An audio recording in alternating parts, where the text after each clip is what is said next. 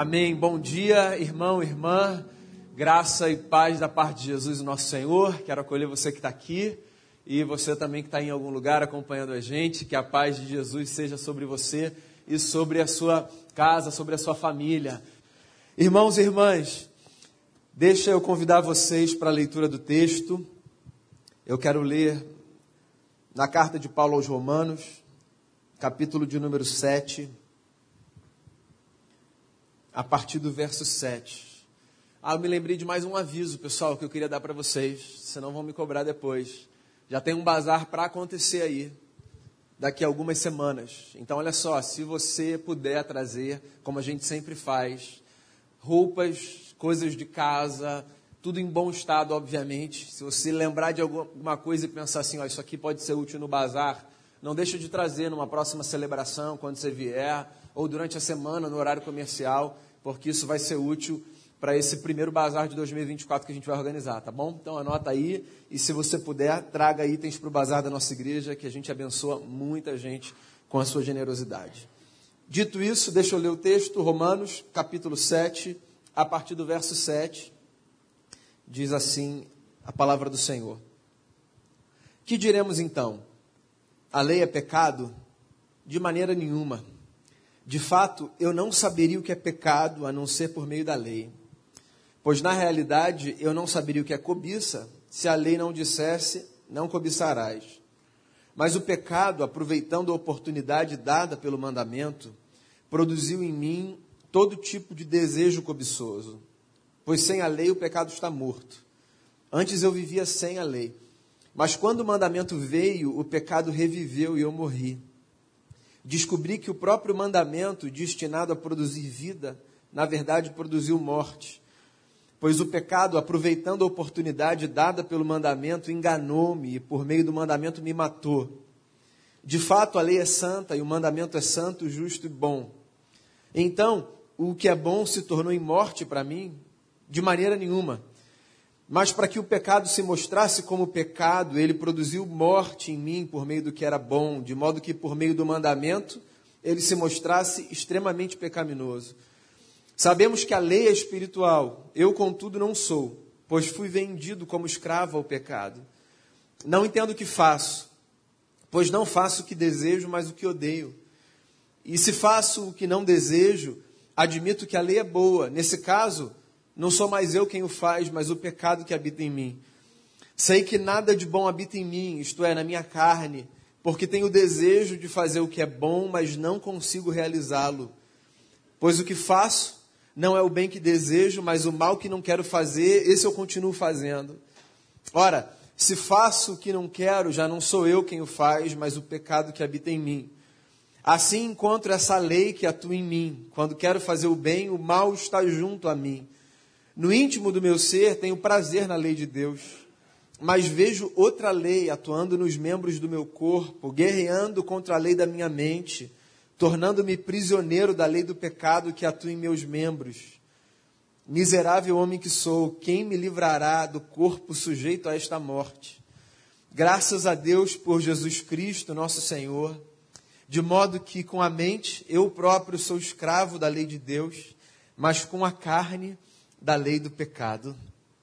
Palavras do apóstolo Paulo, nosso irmão, na carta que é considerada por muitos a obra mais majestosa que o apóstolo Paulo escreveu.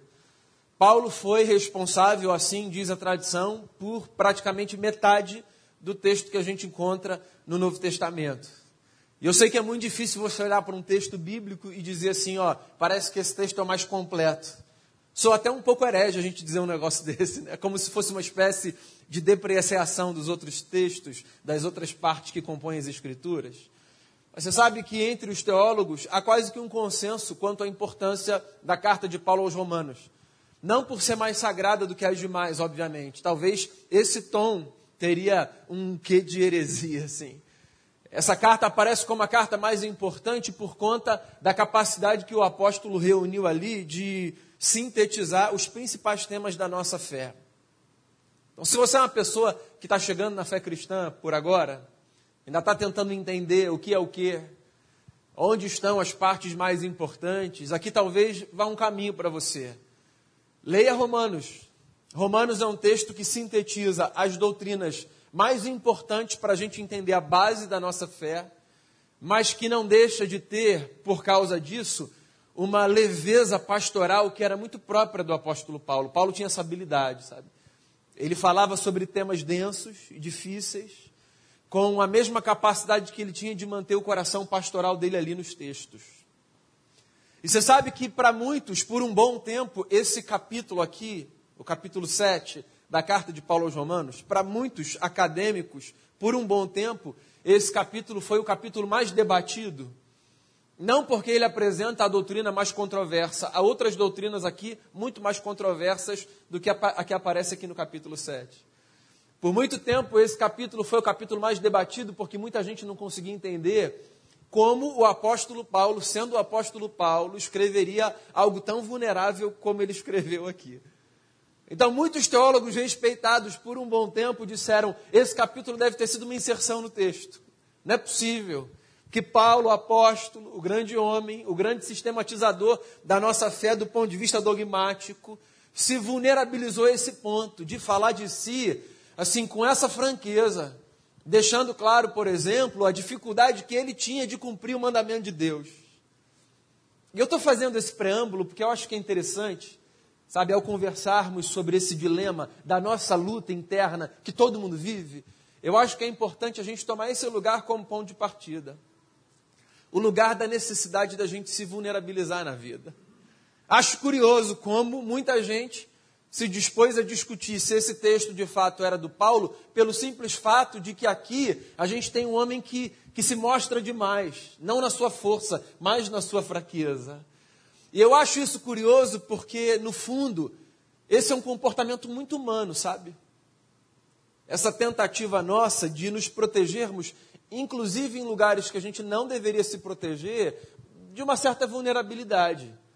Essa fantasia que todo ser humano carrega, que se a gente se esforçar um pouquinho, a gente vai conseguir convencer as pessoas de que a gente é perfeito. Eu acho que a falta de vulnerabilidade, ela se sustenta exatamente nessa fantasia, de que a gente pode passar para as pessoas a ilusão de que a gente é perfeito. Quando no fundo todo mundo sabe que ninguém é perfeito. Então é uma loucura, porque às vezes a gente gasta toda uma energia na vida, todo um tempo na vida. A gente faz todo um esforço para tentar manter certas imagens, inclusive em certos lugares que são lugares das nossas relações mais íntimas. Ou seja, lugares que a gente não precisa muito sustentar máscara. Porque as nossas relações mais íntimas são as relações com as pessoas que nos conhecem profundamente, certo? Mas a gente ainda continua pactuando esse negócio esquisito. E é por isso que eu queria tocar nessa ferida humana, sabe?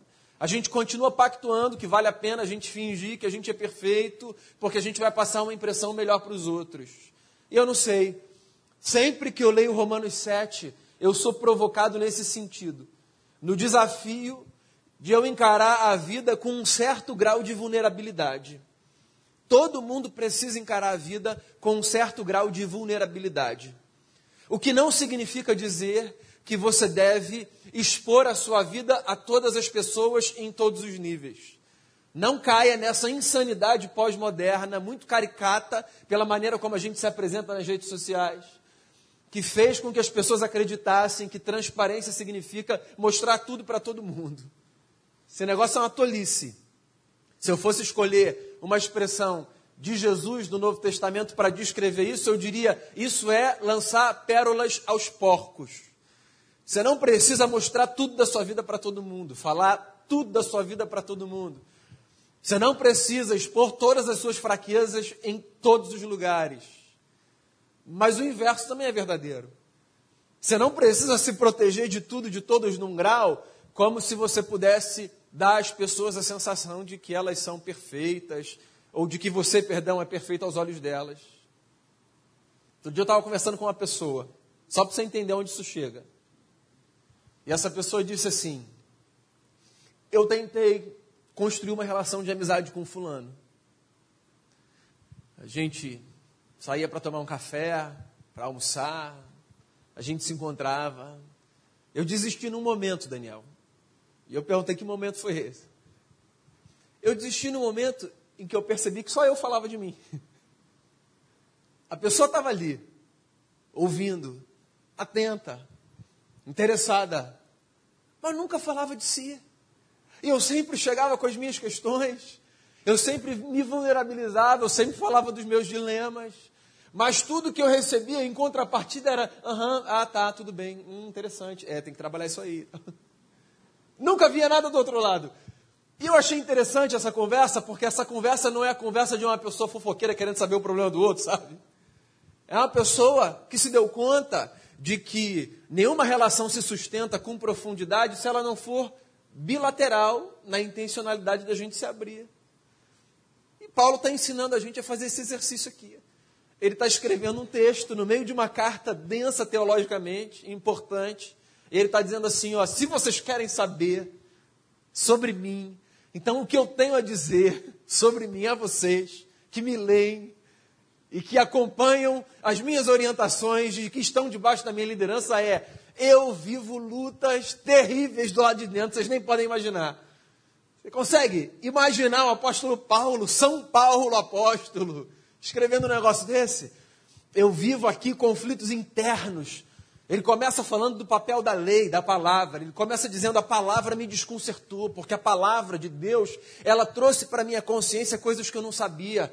Ela me iluminou numa medida que agora coisas que eu achava que eram normais, eu percebo que não são. A palavra me desconcertou, me fez fazer uma revisão de vida. Ele começa desse lugar. E aí ele passa pelo ponto da discussão se o problema está na palavra ou não, do tipo, se eu não soubesse, então seria melhor? Seria melhor que eu não tivesse contato com a palavra? E aí ele chega num outro ponto para dizer assim: não, o problema não é o meu contato com a palavra, o problema é a constatação de que dentro de mim existe uma dualidade insuperável que eu carrego. Coisas boas coexistem com coisas ruins. Desejos maravilhosos coexistem com desejos horríveis. E eu fico numa luta cotidiana, intensa, às vezes mais fácil de ser encarada, outras horas mais difíceis de ser enfrentada entre essas duas dimensões que compõem a minha existência. E parece que uma hora o bem prevalece, parece que outra hora o mal prevalece, mas esse é quem eu sou, diz o apóstolo aqui. E eu queria fazer essa pergunta a você. Quantas vezes você já admitiu para você e para outras pessoas que esse também é quem você é? Quantas vezes? Sobretudo nas relações mais importantes que você vive. Quantas vezes? Quantas vezes você olhou para as pessoas que são próximas, que constroem vida com você, e você admitiu as suas falhas, as suas fraquezas. Quantas vezes você sentou não para é, mostrar os seus troféus e as suas conquistas, mas para se vulnerabilizar. Isso também aproxima a gente das pessoas. Por isso que eu trouxe aquela conversa que eu tive há pouco da pessoa que disse eu tentei, mas eu desisti. Porque a vulnerabilidade aproxima a gente, se a gente souber fazer bom uso dela. Se vulnerabilizar é uma das formas de a gente se aproximar. Então não proteja o seu coração de tudo e de todos, como se tudo e todos fossem uma ameaça a você. Alguns espaços muito sagrados são construídos a partir dessa franqueza, dessa transparência. De um Paulo que olha e diz: Ó, oh, esse lado aqui é sensível para mim. E aí o que ele faz, então, em ato contínuo, é reconhecer algumas das suas fragilidades. E eu acho que a gente se vulnerabiliza quando a gente chega nesse lugar de reconhecer que todos temos fragilidades, que elas não precisam ser transformadas assim num motivo de orgulho, porque tem gente que transforma a sua fragilidade num orgulho religioso, sabe? Sou um homem miserável e faz disso assim o seu troféu, como se isso fosse um sinal de espiritualidade, reconhecer fraqueza e tal. Mas a gente precisa reconhecer que existem áreas da nossa existência que são muito sensíveis. Usando uma linguagem teológica, a gente precisa reconhecer assim que o pecado nos habita, que essa é uma condição humana, que nós somos seres criados à imagem de Deus, o que é maravilhoso, a gente carrega uma dignidade que ninguém vai tirar da gente. E não é só a gente aqui do clubinho, todo mundo carrega essa dignidade, todo mundo foi criado assim. Então, a ótica cristã de enxergar a vida nos coloca diante desse ponto. Todos nós fomos criados à imagem e semelhança de Deus. Todos nós carregamos a imagem do eterno. Todos nós temos uma dignidade que tem a ver não com o que a gente consegue fazer ou construir, mas que tem a ver com o sopro de Deus assim que veio na nossa direção e nos preencheu. Todo mundo tem dignidade. Mas todo mundo também tem, por causa do pecado, esse outro lado da existência que é assombroso, assustador. E das duas, uma. Ou a gente admite isso, ou a gente não vai viver bem. Então a gente precisa admitir. Você precisa admitir, eu preciso admitir. Você precisa ter muita clareza de quais são as suas fragilidades, de onde estão os seus problemas, onde estão os seus pontos fracos. Qual é esse lugar que é o lugar onde você está mais suscetível a ceder às coisas que você sabe que não deve ceder? Qual é esse lugar? Você precisa ter isso mapeado na sua cabeça.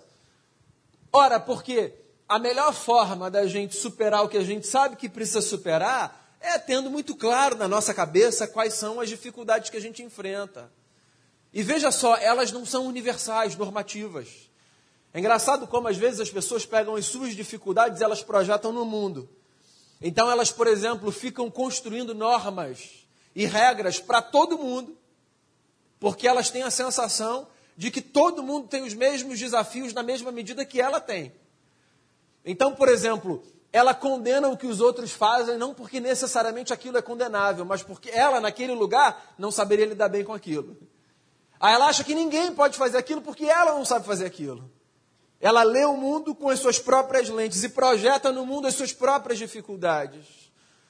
E isso é imaturo, porque não há uma norma no grau e na natureza das nossas dificuldades. Há um solo comum, que é todos lutamos contra alguma coisa. Mas contra o que cada um luta, isso a gente precisa discutir na vida, discernir, entender. Eu acho que esse é um exercício que você precisa fazer, que eu preciso fazer cotidianamente. Onde estão as tuas lutas nesse momento? Porque as nossas lutas, elas também mudam de acordo com as circunstâncias da vida, certo? Com as fases da vida. Onde estão as tuas lutas? Quais são as suas dificuldades? Ou se você nem acha que tem, dá um passo atrás. Para e olha, assim, com honestidade, para você ver que você não é essa pessoa tão bonitinha assim que às vezes você acha que é.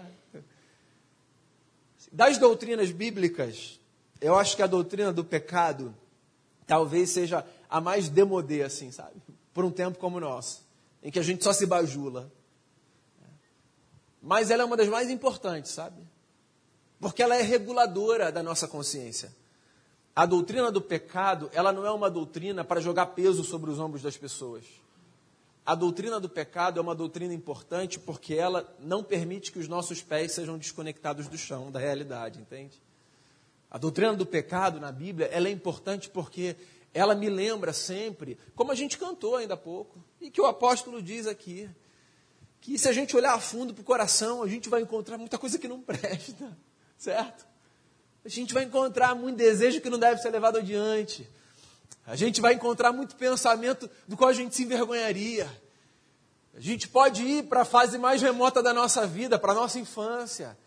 É impressionante, a gente não precisa ensinar certas coisas para os nossos filhos.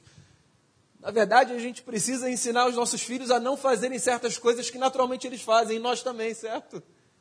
Você não senta com seu filho e diz assim, filho, deixa eu te ensinar sobre egoísmo, uma coisa maravilhosa que vai te proteger. Quando você percebe, ele já está ali, sabe? Agindo às vezes de forma muito egoísta. Aí você vai olhar e vai dizer assim, filho, deixa eu te ensinar um outro caminho. Quando um amigo seu quiser usar um brinquedo que é seu, você pode emprestar. Percebe que o caminho que a gente faz é o caminho contrário, porque a gente parte de um ponto. A gente parte do ponto de que, de que o pecado é essa realidade que nos afeta a todos, a todos. O que não significa dizer que nós somos pessoas maldosas e malignas, que sempre há dolo dentro da gente. Não é isso. Só significa dizer que todos nós lidamos com essa condição de ter do lado de dentro, sem que a gente precise fazer esforço, assim, alguns desejos, alguns ímpetos, alguns sonhos que não condizem com o tipo de vida que a gente foi feito para viver. Fala para mim, quantas vezes você se viu torcendo por um bandido e não por um mocinho numa série da Netflix? Vai. Falei, falei. Não é? Assistindo Narcos. Aí, a polícia está lá quase pegando o Escobar. Você está olhando, você está quase fazendo oração, guarda o teu servo, Senhor, tem misericórdia. Quando você olha, você fala, estou do lado errado nesse negócio, meu Deus. Não é isso? Quantas vezes na vida a gente, a gente se percebe com o coração levado para um lugar que a gente para, olha e diz assim, opa, não é por aqui não. Não é porque você é uma pessoa maldosa, não. É só porque é da vida. A gente vive nessa corda bamba. Tem coisa que a gente acredita que é boa, depois a gente descobre que não é. Tem coisa que a gente sabe que não é boa. E a gente insiste nela mesmo assim. Porque todo mundo vive, irmãos e irmãs, essa luta interna, que é muito mais difícil de ser superada do que a gente gostaria que fosse. Para mim, esse é o ponto mais vulnerável do Paulo, sabe? Não é a admissão de que ele luta e de que ele é pecador. Porque dizer assim, ó, eu sou um pecador, todo mundo aqui tem coragem de dizer. Quando Paulo chega no ponto de dizer assim, ó, eu conheço a lei, eu conheço a lei, eu sei o que é bom, mas às vezes eu não consigo, mesmo sabendo, quando Paulo chega nesse lugar, para mim ele está aqui assim, no ápice da vulnerabilização. Ele olha e diz assim: Eu conheço o texto, o texto está aqui diante de mim, eu sei o que eu preciso fazer, mas às vezes eu não consigo. Ele está dizendo assim nas entrelinhas: É muito difícil às vezes vencer essa luta. E eu acho maravilhosa essa vulnerabilidade do Paulo. Porque se o Paulo está aqui dizendo é muito difícil vencer essa luta, a gente não precisa fingir que para a gente é fácil. Não é? A gente pode olhar e dizer assim: ó, é muito difícil vencer algumas lutas na vida. Eu queria inclusive dizer isso para você que está tentando vencer algumas lutas na vida. É muito difícil vencer algumas lutas na vida. Sobretudo dependendo da intensidade da amarra, da prisão, do cativeiro no qual você se encontra. Algumas lutas são muito difíceis mesmo de serem vencidas. Algumas lutas precisam ser encaradas nessa perspectiva de uma batalha diária, certo? Porque tem luta que a gente venceu e parece que ficou lá para trás. Que bom, acabou. Capítulo passado da vida. Mas tem outras Outras lutas serão lutas de uma vida inteira. E eu acho que a gente precisa ter essa consciência de olhar e dizer assim: ó, não é fácil.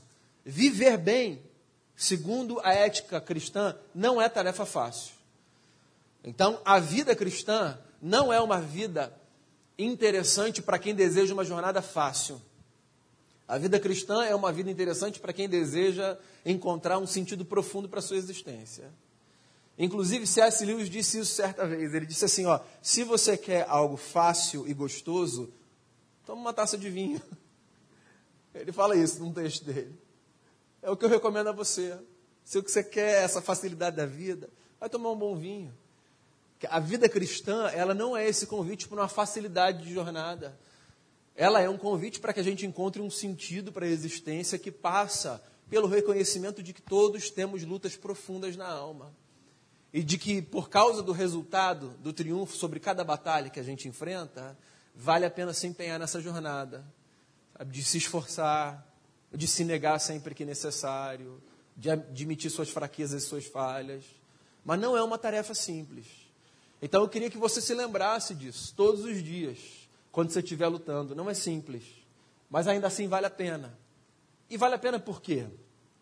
Vale a pena porque se a gente entendeu quem Jesus é e o tipo de vida que ele deseja para a gente, sempre que a gente vence uma pequena batalha nessa grande luta da vida, a gente sai com a sensação de que não pela gente, pela graça de Deus, a gente se transformou em alguém um pouquinho mais parecido com Jesus, não é isso?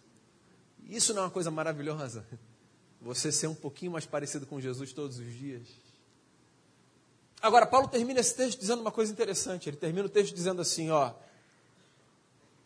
Sozinho eu estou lascado, perdido.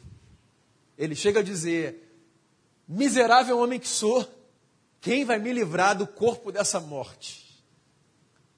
E aí, em ato contínuo, ele diz assim: Graças a Deus por Cristo Jesus, por meio de quem nós temos a vitória, a redenção dos nossos pecados. O que, que Paulo está fazendo aqui? Paulo está dizendo que, pelo menos segundo nós cristãos lemos, a única maneira da gente triunfar nessa luta cotidiana contra a pior versão que existe dentro de nós é contarmos com a graça de Deus que nos é oferecida através de Cristo Jesus, nosso Senhor. Porque se você fizer esse caminho, de tentar por si todos os dias vencer a sua pior versão, você será como quem nada, nada, nada e morre na praia. Porque esse negócio do pecado está tão enraizado dentro da gente, essa luta é tão profunda, que a gente não dá conta de vencer a gente na nossa pior versão. A gente precisa de uma vitória que nos venha de fora para dentro. A redenção, ela precisa vir de fora da gente. Porque eu não consigo me redimir de mim mesmo. Não é só dos dilemas do mundo, sabe, do inferno que está do lado de fora, que eu não consigo me proteger. Se fosse só isso, né, seria mais fácil. Mas tem um outro problema. É dessa luta interna aqui, é desse conflito interno. É desse desafio cotidiano que mora lá dentro, que ninguém vê. É desse que eu preciso ser salvo. E a única forma de eu ser salvo desse conflito interno que eu vivo e que você vive também é contando com Jesus, o que veio de fora para me salvar lá dentro daquilo que só eu sei que eu enfrento, mas que ele conhece também. Por isso que quando ele vem, ele vem do jeito certo para me ajudar a superar esse dilema que ninguém mais sabe que existe, mas que eu sei, você também. Aí ele diz: graças a Deus por Cristo Jesus, nosso Senhor, por meio de quem nós temos a vitória. Porque não, não fosse por ele, todos nós seríamos os mais infelizes dos homens, cada um ao seu próprio olho. Mas graças a Deus que em Cristo Jesus a redenção para mim e para você. É. Na prática, sabe o que eu estou dizendo a você nessa manhã? O que eu estou dizendo é: todo mundo erra, você também e eu também. Todo mundo luta do lado de dentro, você também e eu também. Então, aceita um negócio, porque todo mundo está no mesmo lugar. Em alguns momentos em alguns espaços, por que não se vulnerabilizar? Joga para o alto essa máscara de homem perfeito ou mulher perfeita. Vai ser melhor para o seu casamento, vai ser melhor para a sua relação com seus filhos, vai ser melhor para as suas amizades. Nós não acreditamos em pessoas perfeitas. Ninguém acredita em pessoas perfeitas. Então, quanto mais a gente sustentar essa falsa ideia da perfeição, mais na superfície as nossas relações estarão. Se vulnerabilize no lugar certo, na hora certa, com a pessoa certa. Confesse as suas lutas e as suas dores nos ambientes necessários. Partilhe a sua vida com alguém. Não é possível que você ainda ache que alguém acredita que você é essa pessoa perfeita, ou que eu acho que alguém acredita que eu sou essa pessoa perfeita. Ao se vulnerabilizar, Saiba fazer isso com uma sabedoria tal que você não seja contado entre os que lançam pérolas aos porcos. Reconheça as suas fragilidades, onde elas estão. De vez em quando faça esse exercício. Qual é a minha luta hoje, hein? Porque a sua luta de hoje não é necessariamente sua luta de ontem. Se alguma luta sua for luta de uma vida, não subestime essa luta. Se for luta de uma vida, encare como sendo luta de uma vida. Se existem coisas contra as quais você sabe que você vai precisar lutar todos os dias até que Jesus chame você, então lute com seriedade todos os dias até que Jesus chame você. Agora, não descanse no fato de que um dia você fez esse exercício de pensar quais são as suas lutas e hoje, por causa disso, você não precisa fazer mais. Talvez as lutas hoje sejam outras. E você esteja usando as estratégias erradas porque está pensando no dilema do ano passado. E hoje o dilema é outro. Então, qual é o seu ponto sensível hoje? Reconheça essa fragilidade sua hoje. E admita para si e para Deus que ela é muito difícil de ser superada. Admita, não basta só reconhecer. A gente precisa olhar e dizer: não é fácil, é difícil. Porque as coisas fáceis a gente se empenha menos. Mas quando a luta é maior, é ou não é? A gente ora mais, a gente busca mais, a gente lê mais. E está tudo bem, é para fazer isso mesmo. Admita, mas não tente vencer essa batalha sozinho, porque você vai se frustrar profundamente. Lembre-se, para mim e para você, graças a Deus por Cristo Jesus, nosso Senhor, por meio de quem todos nós temos a vitória. Então, quando tiver muito pesado, quando a luta tiver muito intensa, quando tiver muito difícil lá dentro, mesmo que do lado de fora ninguém veja, lembre-se, você pode se render a Jesus, o Senhor, porque através dele todos nós temos a vitória. Vamos fazer uma oração?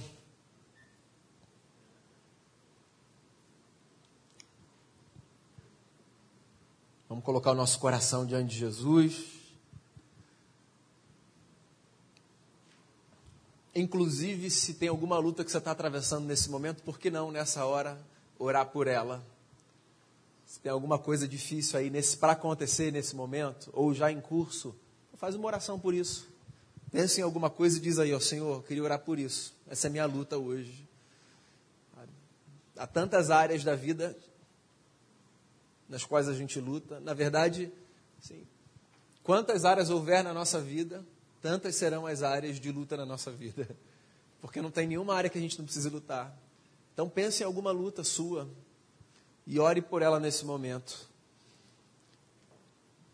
E o meu conselho a você é renda isso a Jesus. Em oração. Diga, Senhor Jesus, isso aqui, ó, quero colocar no teu altar.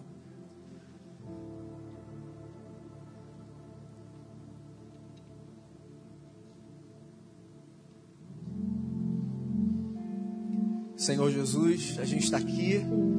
É tão bom a gente poder ler um texto que, ao invés de florear, dizer que a gente é perfeito e maravilhoso, nos lembra que nós somos profundamente amados, mas igualmente profundamente pecadores. Quando a gente se depara com um texto como esse, que lembra quem a gente é, a gente tem muito mais chance de dizer: eu preciso levar essa luta a sério, eu preciso superar o que eu tenho que superar e vencer o que eu tenho que vencer. Então, às vezes, a gente abraça umas coisas tão loucas na vida, de tentar fingir parecer que a gente não tem problema, que sempre está tudo bem.